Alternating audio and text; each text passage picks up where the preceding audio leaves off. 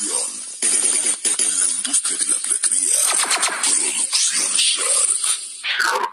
En MP3. Ahí se menea, se menea, se menea, Yo se menea, se menea, se menea, se menea, se menea,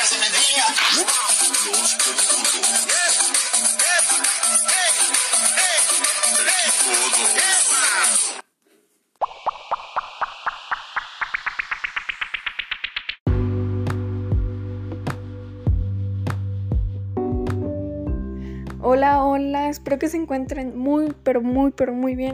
Y si no están bien, pues no se preocupen porque van a estarlo. Solo para recordarles que esta es una señal para que le hablen a su crush y que disfruten cada día. bueno, primero que nada, hoy empezamos con un tema muy interesante y muy chido que mis amigos y yo preparamos para ustedes. Les presento a Sheila Velázquez Quiñones, Luis Carlos Esparza Ríos, Daniela Ochoa de Lira, Fernando Santiago Marmolejo Gasca, Emilia Alexandra Castillo Núñez y yo, Fátima Jocelyn Núñez Urrutia. El tema de hoy es el siguiente. La Gran Teotihuacán. Bueno, ahora empecemos. La ubicación geográfica de la antigua cultura teotihuacana estuvo en la ciudad de Teotihuacán, en el Valle de México, más específicamente entre los actuales estados de Tlaxcala y Puebla. La historia sobre la cultura teotihuacana es de las más misteriosas de la era precolombina americana, cuyos orígenes y desaparición son objeto de debate entre los especialistas. Los pobladores de la cultura teotihuacana construyeron basamientos piramidales de gran tamaño que se distinguían porque usaban el talud tablero. Como dato curioso, el talud tablero es el nombre de un estilo arquitectónico mesoamericano, empleado a menudo en la construcción de pirámides y se encuentra en muchas ciudades y culturas, sobre todo asociado con la cultura teotihuacana en México Central, donde apareció primero siendo el estilo predominante. Sus construcciones más importantes fueron las pirámides del Sol y de la Luna, así como la calzada de los muertos y el templo de Quetzalcoatl. También edificaron plataformas en las que se llevaron a cabo ceremonias religiosas y celebraciones populares.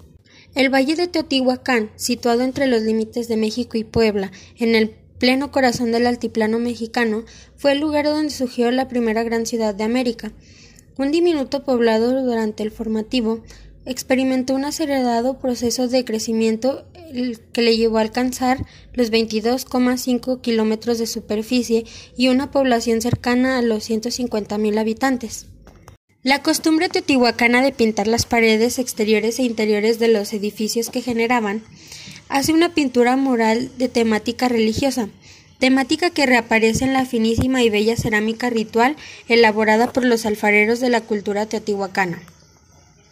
Su influencia se observa en los motivos claramente teotihuacanos hallados en las ruinas de otros centros ceremoniales como Tikal o Chichen Itza.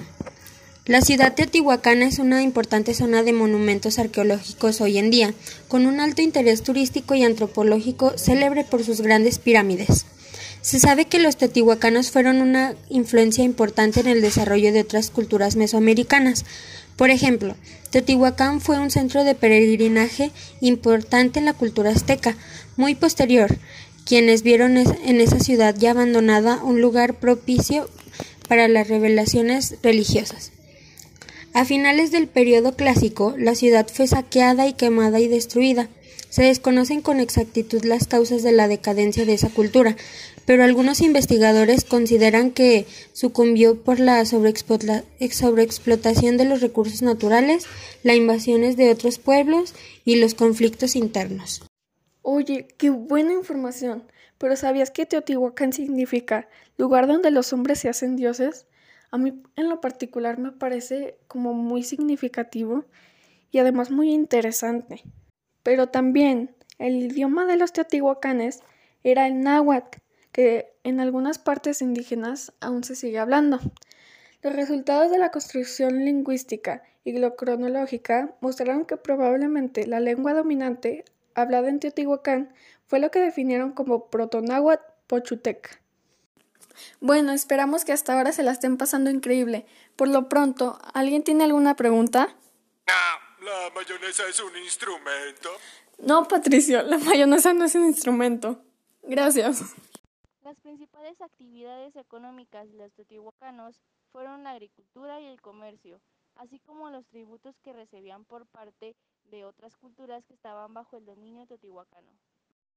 Sus creencias eran rendir culto a sus dioses como Quetzalcoatl y Tlaloc, para que los pudieran ayudar ya sea en la siembra, en la lluvia, el fuego, etc. Y para hacer esto realizaban ritos como el sacrificio humano o el sacrificio de animales.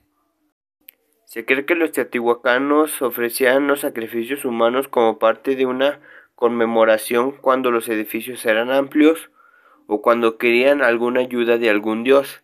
Estos sacrificios constaban de decapitar a sus presos o quitar el corazón. También podían ser asesinados por golpes en la cabeza o podían ser enterrados vivos. La religión de los teotihuacanos fue politeísta, lo que significa que creían en varios dioses una para cada diferente función. Muchos de los dioses teotihuacanos más importantes fueron tomados de, la de las culturas anteriores, y luego de la desaparición de los teotihuacanos sus dioses eran asimilados. Pero algunos de los dioses más importantes en los que creían era el Quetzalcoatl y el Tlaloc. Algunos datos demográficos sobre la antigua cultura teotihuacana es que fue una de las primeras urbes de importancia en América cuyo apogeo se estima entre los siglos III y V después de Cristo, periodo clásico temprano, con una población de 100.000 a 200.000 habitantes y una superficie de casi 21 kilómetros cuadrados. Y ahora hacemos un pequeño corte para mostrarles un poema. Un poema de Patricio Estrella. Las rosas son azules, las violetas son rojas y tengo que ir al baño. Qué buen poema. Muchas gracias, Patricio.